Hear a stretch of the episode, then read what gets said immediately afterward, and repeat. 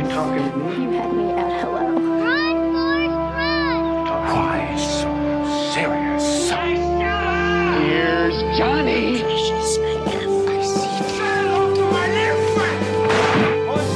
Vive el cine en primer plano. Bienvenidos al podcast de primer plano número 19. ¿Cómo, cómo están, chavos? ¡Woohoo! Enferma, otra vez.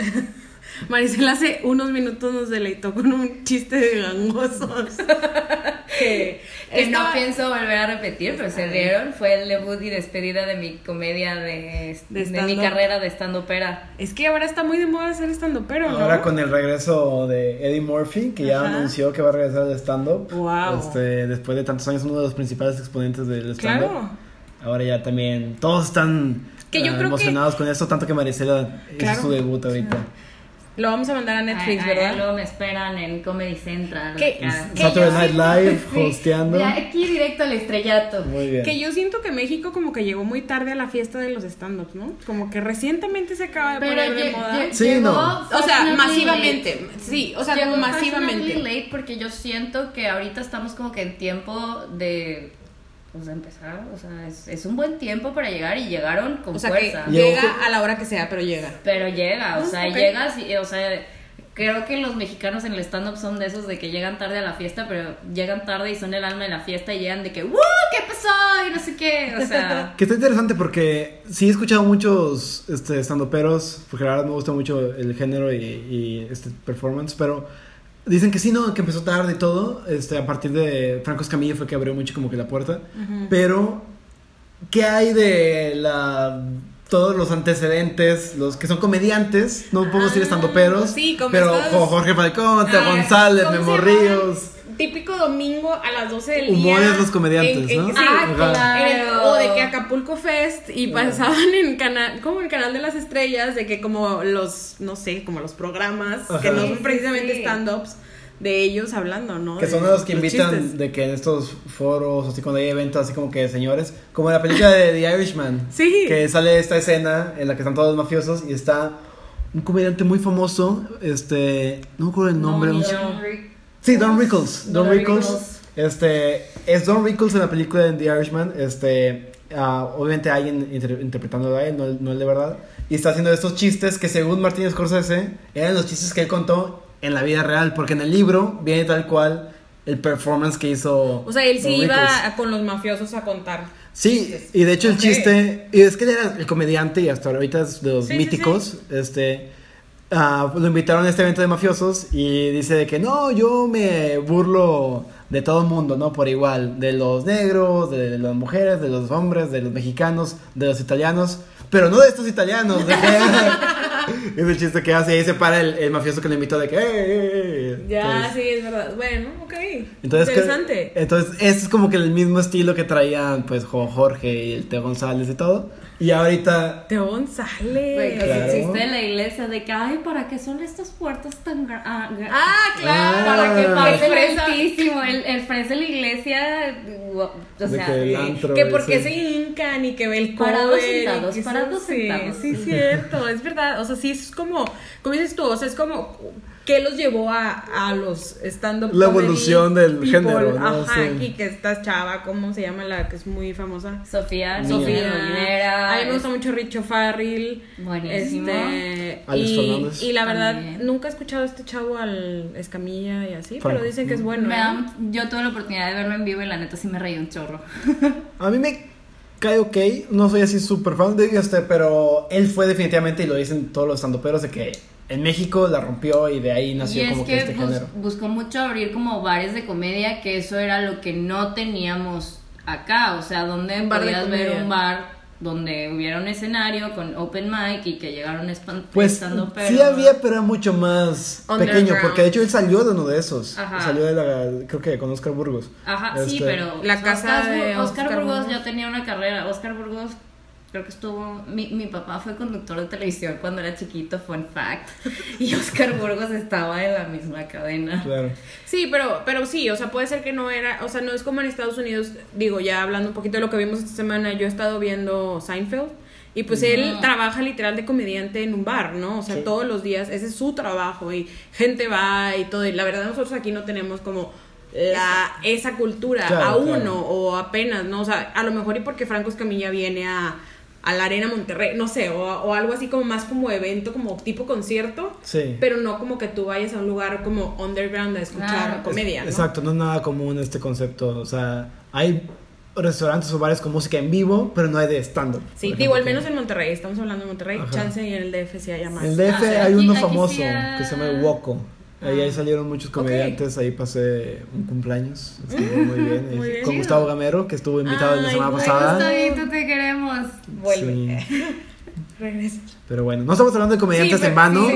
Este, está relacionado con algo de lo que vamos a hablar más adelante, que es esta película de Eddie Murphy. Polo Polo. Ah, no.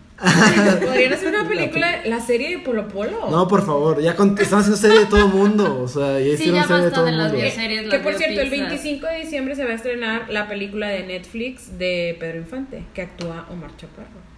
Mira, Interesante. no Pero bueno, es película, me gusta más que sea Sí. película que sea serie. Sí, pero digo, están haciendo todas estas miles de como biografías. En fin. La, hasta sí. la de Hernán Cort- Cortés acá. Ah, en Ah, Amazon. Hernán, sí. Sí, no la he visto. Eso puede ser interesante, digo. am, Pedro Infante también me parece un buen personaje para centrar Claro. la película, así lo, sí lo amerita, pero ya han sacado de tanta gente que ya Que se como me que, hace como... No, sí. te pierdes y ya no sabes ni qué ver. Yo estoy esperando como la de Lolita Yala o algo así. Phil Barrera. Sí, algo súper La verdadera historia del gargajo. de la posesión de Lolita Yala. Pero bueno, ok, aquí venimos a hablar ¿De qué, de qué es este No, podcast? no. Ya no me acuerdo.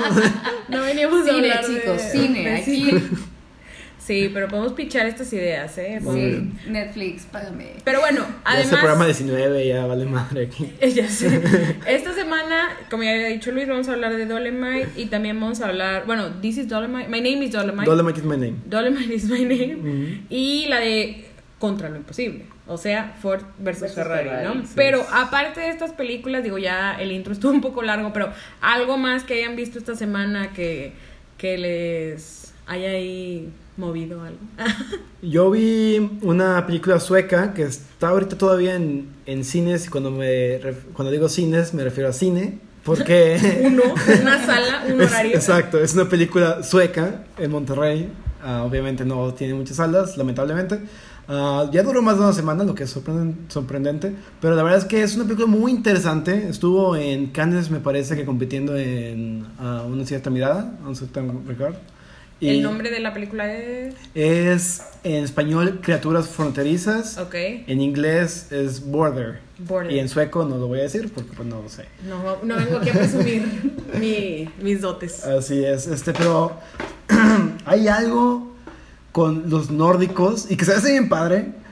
Que con esta que juegan mucho, porque obviamente no he visto mucho Cine nórdico, este, aunque bueno, hay grandes exponentes, como uno de los mayores cineastas de la historia, que es este ah, Ingmar Bergman, Claro. sueco. Persona, por favor, si no la han visto, vayan, por favor. Claro. Bueno, no vayan. Bú- Búsquenla. en Búsquenla por ahí. Sí. Sí, pero en cine contemporáneo que he visto nórdico, que de nuevo es muy poco, hay unos temas muy recurrentes que tienen que ver con la mitología y con las criaturas Sí. este, ah, mágicas de, de las leyendas de, pues de esa región, ¿no? de Escandinavia, de que los trolls y así. Entonces, me gusta, y no es spoiler, pero esta película tiene un elemento fantástico, pero está basada en la actualidad. O sea, los personajes, literal, el personaje principal es una mujer que trabaja como guardia de seguridad en un aeropuerto, de estos que, no, perdón, en un puerto ah, marítimo, pero es guardia de seguridad, estos que ves si no traes eh, que, pues, drogas o algo en tu equipaje, ¿no? Este, ella tiene este poder, ah, o este sexto sentido, por decirlo así, que de olfatear cuando alguien este, está haciendo algo, ma- algo malo. Ok. O sea, y ella es muy buena en su trabajo porque nada más viendo a la gente y realmente oliéndola, sabe si traen algo que no deben de traer. Ya. Y ella le dice de que él. Y ya el otro guardia le abre la mochila y ya descubre que trae cosas, ¿no? Pero de todo, o sea, sea un menor que trae alcohol, este, hasta algo tan fuerte y, y la verdad la película toma- toca temas muy fuertes de pues, pedofilia Wow, y temas así, wow. entonces está, está muy seria la película, pero de nuevo tiene elementos fantásticos, es estas como fábulas tipo Guillermo del Toro. Ok. Este, la verdad, no es una sorpresa que haya estado en un festival como Cannes. Sí. Y, y, y de nuevo, si una película sueca llega a Monterrey, es por algo, ¿no? O sea, yo siempre como que he seguido esas filosofías. Sí, una película... como Diamantino, ¿no? Exacto. Que llegó. Sí. entonces siempre que la vean en cartelera, este... ¿Y la trae Caníbal, sabes? No recuerdo quién, quién fue que la trajo. Ok. Esta. En español se llama Criaturas Fronterizas. Si la ven por ahí, este, vayan a verla. Está muy padre. Había, ah, sorprendentemente, había bastante gente en mi sala. Lo que me gustó, nadie se salió. Aunque hay escenas así que dices como que, uy, nada, esta es la familia tradicional del regia, no, lo va, no le va a gustar. Exacto, pero la verdad es que es una película que vale la pena. Está chida. Y pues bueno, si la ven Qué ahí, bueno. o búsquenla y si la encuentran de que, no sé, en alguna plataforma de streaming, se la recomiendo. Usualmente sí, como salen en Cannes, que Cannes fue pues ya en mayo, probablemente en unos meses ya esté en Cinepolis Click o algo por el estilo, ¿no? Por ahí, entonces es lo bueno de esas películas que igual y tienen corrida corta en, el- en cines, pero como ya se estrenaron hace mucho, es más fácil luego conseguirlas por otros medios legales o ilegales. Así es. Pero sí, Eh, son Aquí no películas fomentamos estas La piratería. cosas. Cabe mencionar. Solo de preferencia legal. preferencia legal, por favor. no están tan caras las películas. Sí, no, este, pero bueno, es películas Sí. que invitan a la reflexión completamente. Claro, este, yo de volada nada más quería mencionar, esta semana fui a ver la del, supongo que se llama Los Dos Papas en español, o Two Popes, que es una película que va a salir en Netflix, eh, me parece que el 6 de diciembre, ya pronto, igual y podemos platicar más adelante acerca de ella, pero se trata de, son como seguir una serie de conversaciones previas a que Benedicto XVI, este... ¿Cómo se dice? ¿Renunciara? ¿Abdicara? no sé cómo decirlo. O sea, Es una monarquía, cuando- pero no sé si también aplica abdicar. Ajá, o sea, que, renuncia a, a su, a su puesto como papa eh, y como Francisco pues estuvo muy de la mano con esta decisión, ¿no? O sea, no pienso, bueno, no, mejor ahí se las dejo, o sea, yo jamás había pensado que lo que pasó pasó y sí es algo biográfico, Entre o sea, tú y yo. Entre tú y yo. Le que- se me quedó en la punta de la lengua. es que ya las posadas traigo yo Saludos, las, don ganas, Omar. las ganas de bailar. Es Daddy Yankee, ¿cómo te Ah, atreves? no, corten, corten. Corte corten esa parte. Pero bueno, regresando a los papas de la iglesia católica, Luis, hereje. Este, no, está genial. Es una película muy padre. Se siente como biográfica, o sea, más bien como un documental con lo tanto que se parecen los actores y está grabada como con esta cámara, ya sabes, como súper movida y así. Y, y sí ah, porque es de Fernando Mireles, Sí. eh, director Ajá, de también. Ciudad de Dios. Sí, exacto. Entonces es, es un deleite, la verdad. Y va a estar en Netflix. Va a tener una corrida corta en cine, pero va a estar en Netflix. Entonces, muy recomendada. Ahora sí. Yo fui a ver la de ay, un- Lluvia en Nueva York, no sé cómo se llama. Ah, de Woody Allen. De sí. Woody Un Allen. día lluvioso en Nueva York. ¿no? Eso, sí, eh, todo es. El título te lo dice todo. La neta no se me hace como así el mejor trabajo de Woody Allen. Pero un viernes en la tarde, una película romanticona en un día nublado, la neta está chida. O ¿Cuál sea, es tu favorita de. Woody Allen? Híjole. Digo, no es difícil, no es como que el señor tiene 80 películas, Pues, ¿verdad? pues sí, pero, o sea, tampoco es como que me ha aventado toda su discografía, la neta es que Discografía. Discografía. Filmografía. Estamos empatados, estamos empatados ya. Sí, Ya no sé ni qué estoy pensando. No, o sea, no me ha aventado toda la filmografía del señor, la neta es que tengo un Claro que no, son pequeño 50 problema. pe- Nadie, ni siquiera Woody Allen ha visto todas Tengo un películas. problema ético, un dilema. Tiene 50 con años él. haciendo películas Todos los años. todos los años. Sí, sí, no, yo, yo tengo un problema con Claro, él como sí. persona, entonces tampoco es como que apoyo mucho su cine, pero pues Es ayer no sí tenía nada que hacer. Pero, pero a mí me gusta mucho Midnight in Paris. Midnight in Claro. Paris es- Annie es- Hall. Annie Hall es es maravillosa. Manhattan Annie Hall es una también. excelente película. Este, pero de ahí creo que. La del Cairo, pur- ¿cómo es? Color, algo del Cairo, no sé qué. Esa me, de X, me Ya. gustan muchas. Pero yo creo que la que más me gusta es Midnight. O sea, Midnight in Paris son de esas películas que puedo ver y ver y ver. Midnight in Paris y si está en, está el- muy- en la tele, en TNT o algo así, la dejo. O sea, me encanta. Sí, está muy. Es lo que yo quisiera que me pasara o algún sea, Claro. Sobre todo por toda la nostalgia de la Belle Époque y luego a No, mí me encanta esta francesa hermosa. Sí, princesa. Marion Cotillard. Ajá. Pero esta onda de andar caminando como en París, en la madrugada, o sea, me encanta. Pero bueno, en fin, ahora sí, a lo que os truje, vamos a empezar por. Dijimos que Ford contra Ferrari. ¿no? Así es. Así es, bueno. Contra lo imposible. Contra lo imposible, así es como se traduce palabra por palabra, obviamente, ¿verdad? Gracias Academia Mexicana. Pero Todavía los españoles le echaron más ganas. Oigan, sí. eso está bien gacho, ¿eh? O Que la, sea, tra- que te haya es un insulto, o sea. es- la traducción del nombre, bueno, la traducción no, la retitulación de la película en España es mejor que en México y eso ya es decir cosas mayores. Sí, bueno, esta película de qué va? Va de, es, eh, pues, es- son estas películas, ya saben, de carreras, que luego está muy gracioso porque yo creo que todos los deportes, las carreras de carros son las que mejor se hacen en el cine. O sea, las, pero no necesariamente las, o sea, creo que es más divertido ver una película de carrera de cine que ir a ver una carrera de verdad y estar Ah, ahí como que sí. zoom, zoom, Claro, nada más claro. viéndolos, ¿no? Entonces es curioso. Podríamos luego dedicar un programa a hablar de los deportes en el cine y todo esto. Pero, pero sí, trata esta historia de. eh, fue alrededor de los 66. Sí, en, en los 65.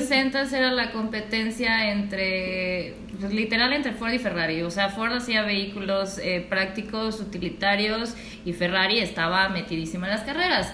Luego llega un punto en que Ford dice de que tenemos ventas bajas, están llegando nuevos competidores, entonces vamos a invertir en un equipo de carreras. Esto para aumentar sus ventas. aumentarlas. En general, no de sí, porque carreras, era, pero- era como apenas empezaba el auge de los autos deportivos.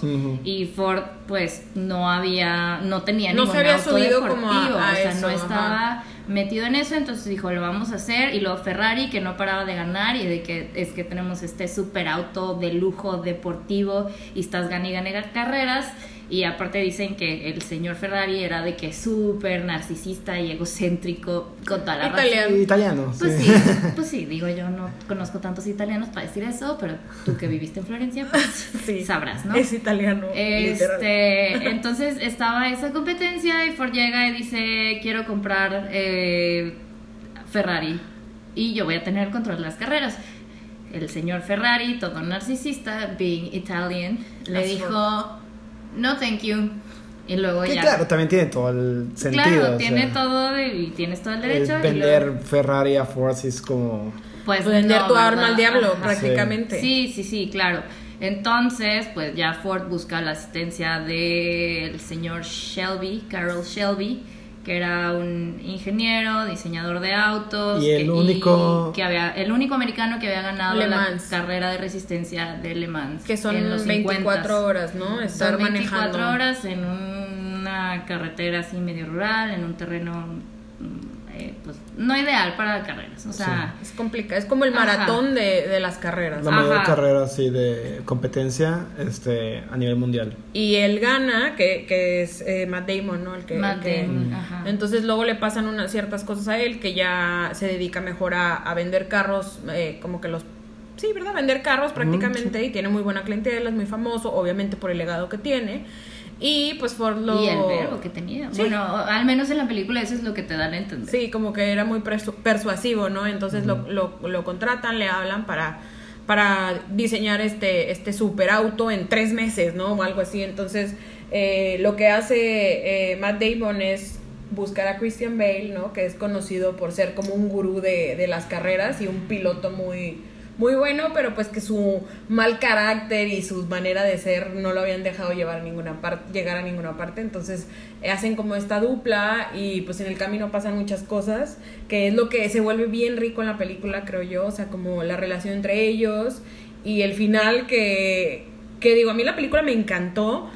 El Está final no me gustó, pero, Pero es que así- pero es porque la vida es la que sí, es- la vida es la que es Así culera. acaba. O sea, está basada en un libro. Me parece. Sí, está Sí. basada en un libro. Y de ahí sacan como que toda esta historia. Claro que se toma sus licencias, ¿verdad? Porque también estoy investigando de que qué onda y hay muchas cosas que sí son de verdad.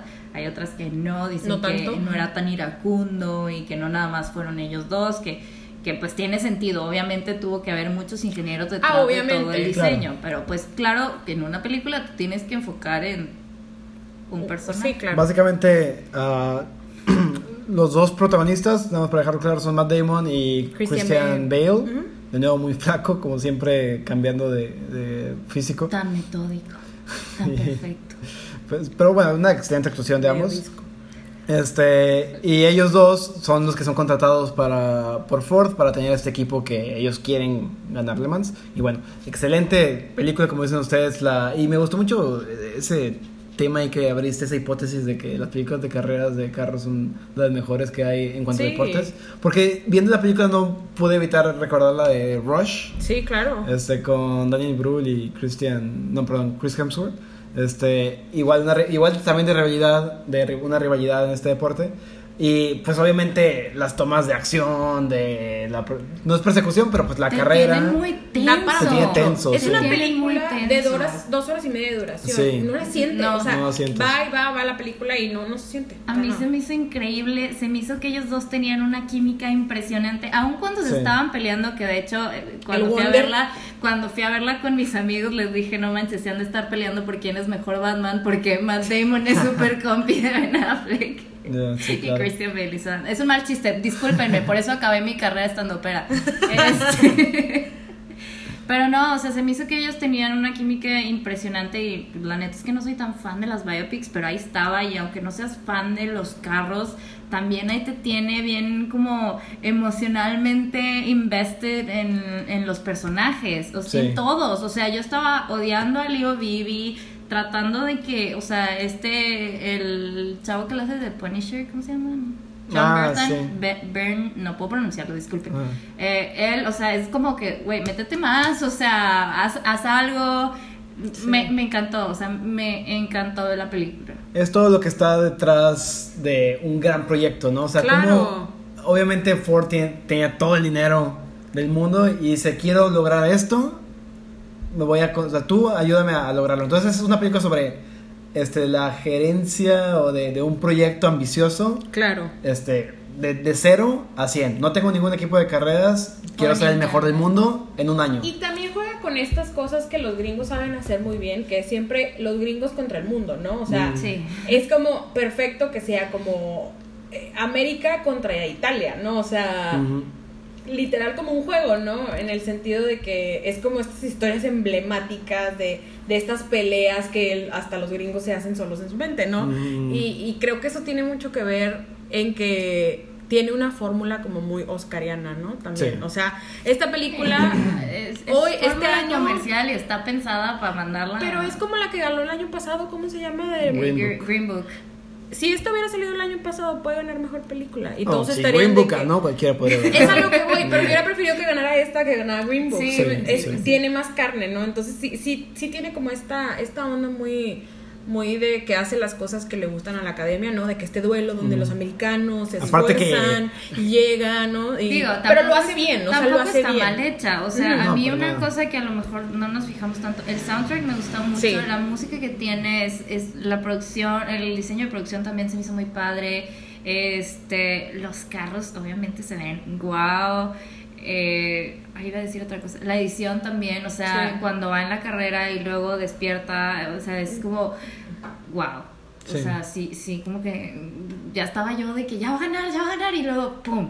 Sí, y que ahorita sobre lo que decías tú, Sandra, Hen- Henry Ford de los principales exponentes de, Claro. de los valores del sueño americano, exactamente. Sí, es ser americano, ¿no? Pero aquí la ventaja y, es- y a mí me parece algo engañoso el título, porque Ford versus Ferrari suena súper padre, ¿no? De que, uy, Sí. épico, wow.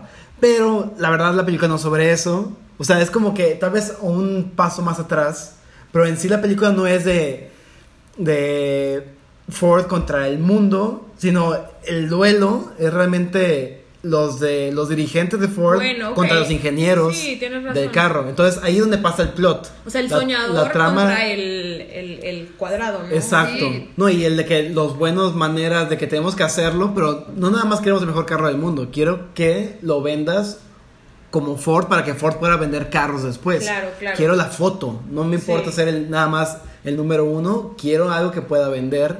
Sí. Entonces, y está esta. El capitalismo siempre es el enemigo. Así Claro. que y queda en esta película. Entonces, sí está, sí está esto de Estados Unidos contra el mundo, pero también el villano no está fuera. Claro, el villano está claro. en Dicen casa. que no fue tan villano, o sea que sí fue cierto que le dijo de que, oye, bájale para para que llegues a, ajá, para la foto, que le dijo, bájalo velocidad porque pues si no sus pilotos iban a agarrar a golpes, o sea, y están en el mismo equipo, entonces pues sí, Pues sí, pero que tiene un poco de razón. Y Yo no me es estaba muriendo de Ah, sí, claro que no, claro que no, pero, o sea, yo como psicóloga, ¿qué voy a saber de deportes? O sea, el güey de marketing, sí sé, ¿eh? sí sé, soy fanática. O sea, pero el güey de marketing, ¿qué hacía dirigiendo el equipo de carreras? Lo Claro. odié a ese güey, lo odié. Pero sí, o sea, y las actuaciones pues obviamente están buenísimas. Ya hablábamos del metódico Christian Bale. Y leí... Que aparte Christian Bale hace un papel británico. Sí, Ya, por fin, por fin. Que yo estaba de hecho viéndolo con mi hermana y le digo, él es británico. Y mi hermana de que, ¿qué? O sea, poco, o sea, casi nunca la hace de... No, y británico. leí que iba a Yo- ser yo no me acordaba, por ¿eh? Brad Pitt y alguien más. No, no Sí. recuerdo el nombre ahorita. Sí, te pero digo. se salieron del, del, del proyecto. Qué pero bueno. Bale en Night of Cops, la de... Mm, este Terrence Malick. Terrence, la hace creo de inglés. Ya, bueno, de que me acuerde ahorita. ya. Pero, por ejemplo, The Big Short no, no la hace, la hace de gringo. Todas, En ¿no? Batman, las hace gring- gringo. Gringo. Este, sí. Y Matt Damon es como, güey, ok, él ya tiene un Oscar, ¿no? Obviamente no por actuación, pero, pero sí es también muy buen actor. O sea, él es como la persona buena onda, como que a mí me A gustaría mí ser me amiga caía de bien Matt Damon. gordo. ¿Neta? Mm, Sí, me caía bien gordo. No sé, se No. me A A mí tampoco como- me cae tan bien. Pero A mí se me hace muy bueno. no, buen no creo que sea nada personal. O sea, creo que sí es buen actor. Ajá. Y, y me cae bien sus papeles. O sea, me gustó en Interstellar, en The Martian. Este, The pero. Martian me gustó bastante. Este. Aquí me cae bien. O sea, y encaja muy bien con su papel. Sí, sí, sí. Todo está muy bien aquí Se en la me hace película. como una persona sin personalidad. Sí, yo No, creo que es como muy Todo su rollo con Jimmy Kimmel, ¿lo Ah, conocen? sí, sí, sí, Sí. claro. Está, está, está chido. Está padre Pero que se Sí, preste sí, para o sea, que that's a solo- wrap, we don't have time for Matt Damon, no sé qué. Ya, ya ha habido programas en los que Matt Damon llega y de que en una silla lo amarra y de que lleva todo el O sea, programa. Se presta para O sea, eso. trae buen- es- buen estoy mame, segura sí. de que es good guy y ahorita apenas como que le estoy agarrando ese cariñito. Y está no casado lo como con una colombiana o algo así. Sí. Ya. Que conoció en un bar random. Mira. Ella siendo bartender. O sea, Todavía puedo. o sea, sí se puede, sí se puede. Sí se puede. Pero Entonces, bueno, es una película ajá. que vamos a ver en, en- ahora en los ciclos de premios. Yo, yo creo que sí, ¿eh? Sí. Yo también creo. No, No creo que gane ganando nada. No, nada no, importante. Exacto. Pero eh, no le van a dar. Quizás sonido, no sé. Edición, Edición. quizás, que no son las sé. por todo esto de acción, ¿no? Sí, sí, sí, que son las que se- puede ser mezclas de sonido, todo esto se puede ir con ellas. Pero bueno, eh, ¿algo más? Vayan a verla. Vayan alemanes. si quieren, si no, no. bueno, ahí nos vamos ahora sí a la película de Polo Polo, que era la que habíamos estado esperando todo el día para hablar de ella. Prácticamente. otra película basada en la vida real. Sí. También. Digo, eso también, ¿no? O sea, ambas. Sí, por eso las dos están basadas Sí. en, en cosas de, de la vida real. Exacto. Y pues Dolemite es un personaje eh, pues muy emblemático, ¿no? Yo creo en general para la historia de la comedia en Estados Unidos y, Y, el para padrino del rap. El padrino del rap, Así vi, exacto. así vi cuando andaba investigando sobre el compañero, que así lo denominan como el padrino del rap. Sí, o sea, es una persona muy emblemática este y también para la comunidad negra, ¿no? O sea, es. ese empowerment que, que, que tuvo. Eh, esta película viene de Netflix, ajá. Sí, que Dolemite este, es un personaje de un comediante. Sí, es como este, su alter ego o por sí. algo por el estilo. que se llama Rudy Ray Moore. Y bueno, estamos hablando de la película Dolemite is My Name de Netflix, como dices. Este, y es biopic de este señor que definitivamente, como dices, es una super bandera de, del, pues, Black la Pride. comunidad, sí, negra de, de Los Ángeles, este, y de una época que le llaman el Black Exploitation Sí, donde hacían muchas producciones, obviamente productoras grandes, este, blancos así, pero veían el mercado que había en, los sí, eran negros. películas de los negros, para negros, ¿no? Exacto. Prácticamente. Y, y ni siquiera en esos tiempos este comediante, Rudy Ray Moore, podía conseguir como que lo patrocinaran o que le ayudaran como que con sus producciones, entonces es alguien que, que hacía las cosas por sí solo y es... y, pues, es historia de un emprendedor, casi casi. Claro, lo queremos ver Pues así. sí, o sea, súper- porque se financió todo casi, o sea, de que dijo, bueno, nadie me hace mi disco, lo voy a hacer yo. Y luego ya se hizo famoso con el disco y dijo, ahora quiero hacer una película. Nadie me la hace, la voy a hacer yo. Sí, o sea, es estas cosas de si no, si no existe el trabajo, créalo, ¿no? Y- Sí. Y, eso, eso me gusta, o sea, más en peli, o sea, es, es como buen tema para una película, ¿no? O sea, puede salir una buena película de esto. Me recuerda mucho a The Disaster Artist, que habla Sí. de una película donde sucede eso, que prácticamente Sí. es, es la, no la misma historia, pero es muy similar. Sí, Sí. sí. la andaban, sí leí que la andaban como comparando mucho de por el tipo de película. Exacto. Y, y creo que pues eso abunda, ¿no? Bastante en Estados Unidos. Digo aquí también, ¿verdad? Pero, pero yo creo que, bueno, obviamente Diri está, no me acuerdo quién es el director, la verdad. Sé que es una persona blanca.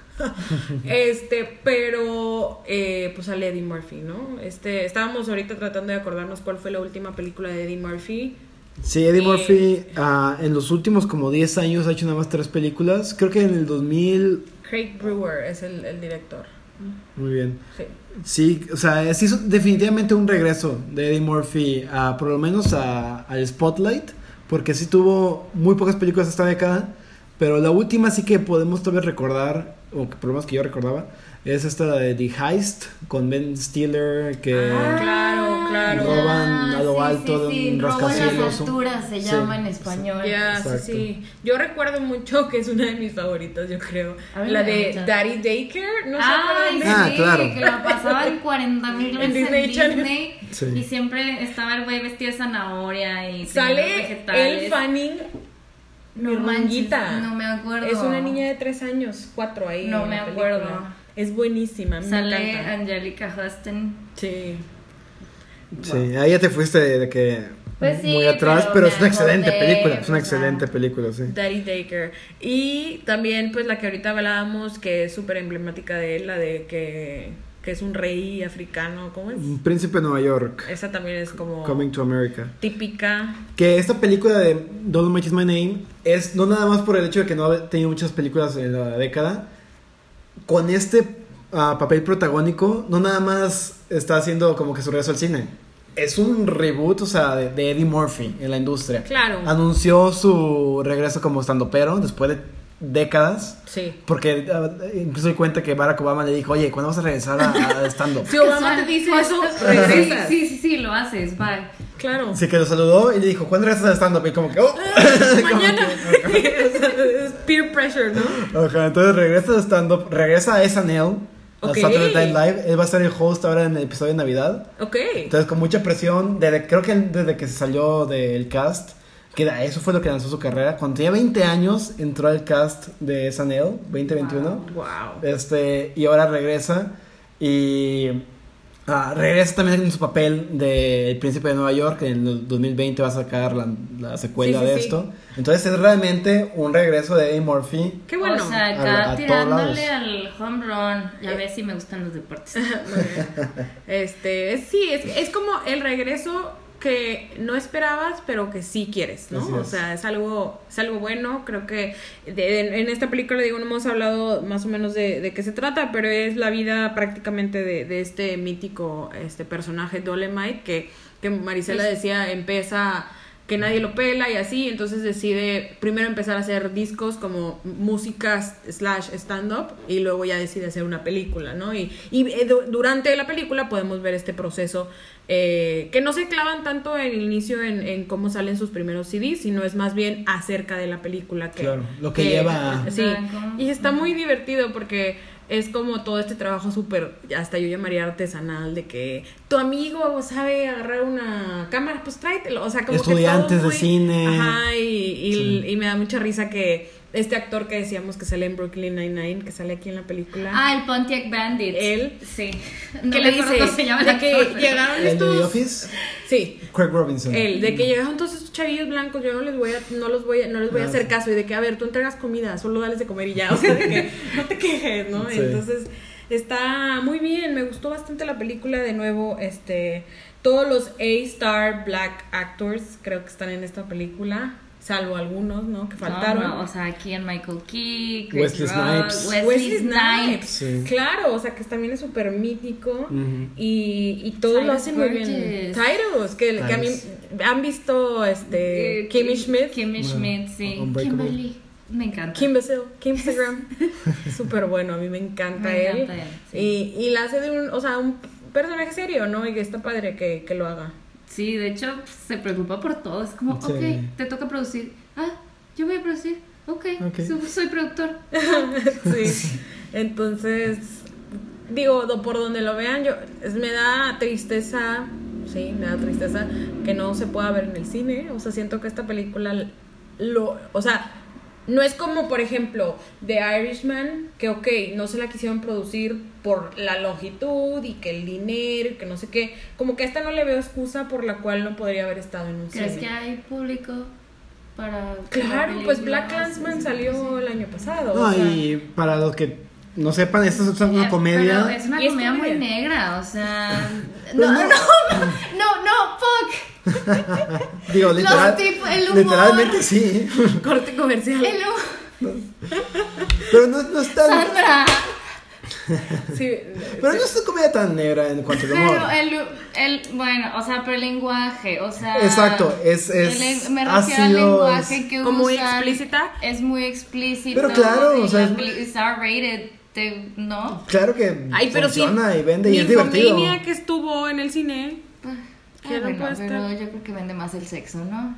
Pues es que aquí es súper sexual. Sí, y de hecho justamente es lo que hace a Dolemite Dolemite. Claro. Eso fue lo que consiguió vender. Bueno, ¿Por qué? sí, Porque en ok. los 70s todavía era, exacto, muy persignada la, la industria.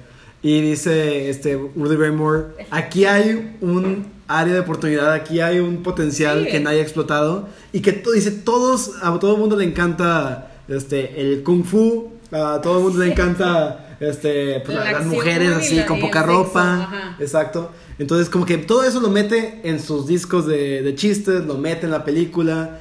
Y, y encontró la manera de venderlo. O sea, alguien que decía, ¿por qué esto nadie lo ha hecho? Es lo que siempre decimos, ¿cómo no, no escribí yo esto, no? Sí. Es como nadie ha hecho esto. Exacto. Pero él sí lo hizo. Y él lo hace. Como nosotros. Nadie me lo produce, le llamo Lo a mis yo. amigos, le digo a estudiantes de cine, este, empeño mi casa. Le Mi trabajo, lo la que- tía, su, su, o sea, su- todo el trabajo y todas las regalías que él tenía por los discos que había vendido, Sí. se los da a su disquera y es deme, o sea, como que los empeña, ¿no? Y le y dice, Exacto. deme dinero para hacer esta película. Si y no se lo pago de vuelta, se quedan con todos mis derechos. Exacto. Y digo, no hemos hablado del cameo que hay este al principio de la película del DJ que está en la, Ah, en claro, la, en claro. la caja. Sí. ¿Quién está? Al principio, al principio de la película. No me acuerdo. Sí, sí, sí, Snoop. ¡Ay, Ah, cierto! claro. Sí. ¿Mm? No, discúlpame, no sé qué estoy pensando en la Sí. medicina. Que digo, habla tres minutos, o sea, qué bueno que no habla más porque yo creo que la podría regar, pero es como, Ay, a mí wow, me o sea, a mí también, hasta él sale acá, ¿no? O sea, tiene un gran cast, la neta, por donde lo veas. Y es una película que no por nada yo creo que Eddie ah, decidió regresar con esto, porque es una película que él dice que tiene años, décadas Sí, intentando ser. desde el 2000 y cacho hasta y tuvo reuniones, o sea, los escritores originales de la película le los reunió con el Rudy Ray Moore de verdad. Este Que ella lo conocía, dice Eddie que él era fan de Rudy Ray Moore cuando Eddie era joven. Claro, o, o sea, a él que- le tocó el, sí. el éxito de Rudy Ray Digo, Moore. qué padre también es eso de, de personificar o traer a, a tu ídolo, ¿no? Eso va a ser Qué muy padre. responsabilidad Sí. también. Claro. Digo, el señor ya se murió, pero pues qué responsabilidad de que cómo representas ese legado tan grande que dejó en dos horas y cachito. No, y más si eres fan, o sea, Claro. aún más, ¿no? Como que lo sientes más, más responsabilidad, ¿verdad? Sí. Y sí, definitivamente esta película, pues ahí se va a quedar, digo, hasta no aviso en Netflix, o sea, al menos que Netflix, que yo luego podríamos hablar eso en otro episodio, pero me pongo a pensar, ¿qué pasa? ¿Qué pasaría si Netflix se muere un día, lo hackean, de que Roma, The Irishman, o sea, todas esas películas que van a pasar ¿Dónde con quedan? ellas? Ah, ya están, obviamente. en Sí, sí, sí, pero como concepto es como antes era como tú podías ir a comprar el disco y Que sabes, tenerlo, ¿no? ese es un debate muy interesante porque justamente acaban de anunciar The Criterion Collection Ah, Roma va a estar. porque Roma la van a distribuir. Y mucha gente dice, ¿por qué vendes un DVD de una película que está en streaming? Y dice, ah, porque ser Criterion Collection no es nada más te vendo un, un disco X. Es, tiene mi sello de que es una película, o sea, que vale la pena Check, y ajá. un chorro de contenido adicional que no puedes ver en Netflix. Eso es lo padre. Es lo padre de, de, de las Criterions. Mm. Este, que luego por Navidad en Barnes Noble ponen buenos descuentos de Criterion. En- por si. Ahorita que estamos en Black Friday Weekend. Puede que haya algo, ¿eh? En, en descuento. Cyber Monday. Así es. Cyber Monday, ajá. Pero sí, este, el canal de Criterion en, en YouTube está padre, ¿no? Que ponen actores y directores a, a de que, a ver, pick your top five, ¿no? Y entonces sale gente bien loca de que agarrando cine bien loco, ¿no? Sí, no, esta es la época en la que todos los canales de, que- del entretenimiento sacan un chorro de contenido, ¿no? Con estrellas y con Claro. directores, a Variety, Hollywood Ah, que- Reporter. Que también acaban de salir los Actors on Actors, que por ejemplo es Robert Pattinson con J-Lo, o sea, están, están, Combinaciones acá en locas. están muy cool. Pero bueno, este, ¿algo más que quisiéramos comentar? Vayan al cine o siéntense en su sofá a ver Dolomite is my name. Muy Es todo lo que tengo que decir. Perfecto. Y me- que me disculpen por mis tonterías. Con tus chistes. Sí, por los chistes malos. Debut y despedida. Por eso no tengo novio. Sí, y pues bueno, es un año, o por lo menos ahorita un mes de los regresos de las grandes figuras, este, Sí. porque bueno, aparte de este mes sale Star Wars, ¿no? Otra vez y bla, bla, este, pero digo, me refiero más que nada a actores, ¿no? Sí, o sea, Scorsese, como- De Niro, Joe Pesci, Al Pacino, y ahora Eddie Murphy, y todos suenan fuerte, incluyendo Eddie Murphy, para premios, o sea, Sí, para Oscar. Es como en este año o en estos últimos años que ha habido tantos remakes, o sea, que traen historias viejas ahora, prefiero que traigan actores que no habían hecho. Exacto, y- y en ¿no? historias Eso- nuevas. Eso es lo padre, Eso no, no traer historias que ya se han hecho, ¿no? Pero Sí. bueno, ese sería mi comentario. Este, bueno, pues muchas gracias por escucharnos. eh, y, y qué bueno que siguen aquí con nosotros en nuestro episodio 19. Ya son muchos episodios. Este, mi nombre es Sandra Pineda y nos pueden seguir eh, como primer plano en Facebook o arroba guion bajo primer plano en, en Instagram. Y ya saben que este podcast pues lo pueden escuchar en su plataforma favorita, en Spotify o en Apple, o donde quieran. Este, y pues bueno, gracias. Bye, yo soy Marisela. Síganos. Luis Aranís, nos vemos en la próxima, el número 20. ¡Uh! ¡Qué Yeah. emoción! Vayan al cine. Adiós.